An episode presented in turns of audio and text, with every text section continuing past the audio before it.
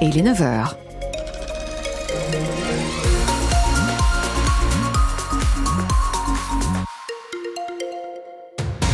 Les informations Didier Charpin, bonjour. Bonjour Nathalie, bonjour à tous. Un accident nous est signalé par Bison Futé. On est sur le périphérique nord de Caen à hauteur de l'échangeur 7, chemin vert sur voie de décélération. Ça concerne la chaussée extérieure. Retour au calme du côté de la météo par rapport à hier. Alternance euh, d'éclaircies, de passages nuageux, pas de vent, pas de pluie. Et les températures devraient tourner autour des 10 degrés. Vous sentez-vous investi d'un sentiment? Une question philosophique posée par le député du Calvados, Christophe Blanchet. Il a été désigné euh, rapporteur d'une mission parlementaire avec Martine Etienne, une députée LFI de Lorraine. Ils doivent rendre un rapport en mai prochain pour dresser un état des lieux sur l'intérêt des Français par rapport aux enjeux de défense et pour élargir au maximum les possibilités de réponse. Une consultation en ligne est ouverte. Reportage Lenny Flouva.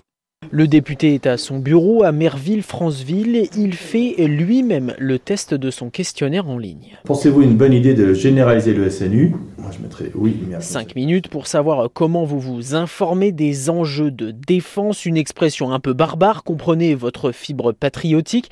Des choses normalement apprises en classe. Les cours de MC euh, ou euh, les classes défense ou d'autres choses qui existent. Le député veut tester ce qui marche et ne marche pas aussi dans la culture populaire on se rappelle de l'engouement autour des pilotes de chasse après le film Top Gun aux États-Unis.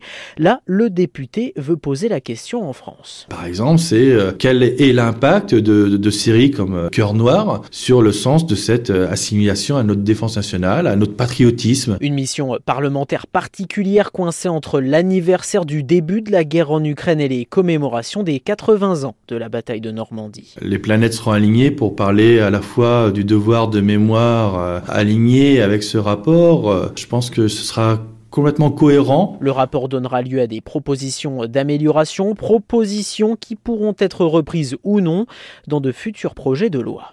Christophe Blanchet et sa mission parlementaire sur la fibre patriotique des Français. Tous les détails à retrouver sur francebleu.fr. Emmanuel Macron change de ton sur l'aide à apporter à l'Ukraine. Il faut tout faire pour s'assurer que la Russie ne gagne pas la guerre. Voilà ce qu'a dit hier soir le chef de l'État à l'issue de la conférence internationale sur le soutien à l'Ukraine. Pour la première fois, Emmanuel Macron n'exclut pas l'envoi de troupes occidentales en Ukraine. Sans donner plus de détails sur la question, euh, il évoque, je cite, une ambiguïté stratégique qu'il assume. Le président a également annoncé une coalition pour fournir des missiles et bombes de moyenne et longue portée à l'Ukraine qui réclame davantage d'armes pour euh, résister à l'offensive russe après deux ans de guerre.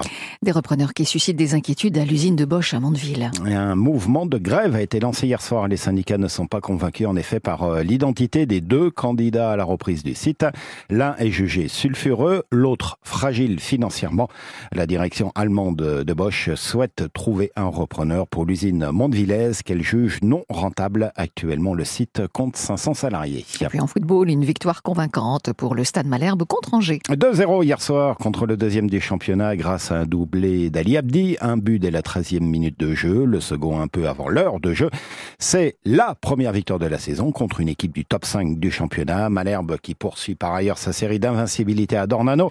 Aucune équipe adverse ne s'y est imposée depuis le 30 septembre dernier. Le public suit. Il y avait 17 000 spectateurs hier soir en tribune. Et ce lien, ambiance, résultat positif devient de plus en plus évident pour l'entraîneur Nicolas Seb. C'est incroyable d'avoir encore autant de monde au stade ce soir. Voilà, les gens répondent vraiment, euh, vraiment présents et c'est une force pour notre équipe d'avoir euh, le soutien d'un public euh, aussi fidèle que le nôtre. C'est ce que j'avais dit aux joueurs avant le premier match que j'ai pris en main, c'est que ce stade-là doit devenir une force. Et aujourd'hui, ils sont en train de prendre conscience que il faut, il faut être toujours à Dornano dans un état d'esprit ultra déterminé. Cinquième victoire en six matchs à Dornano avec sixième clean sheet.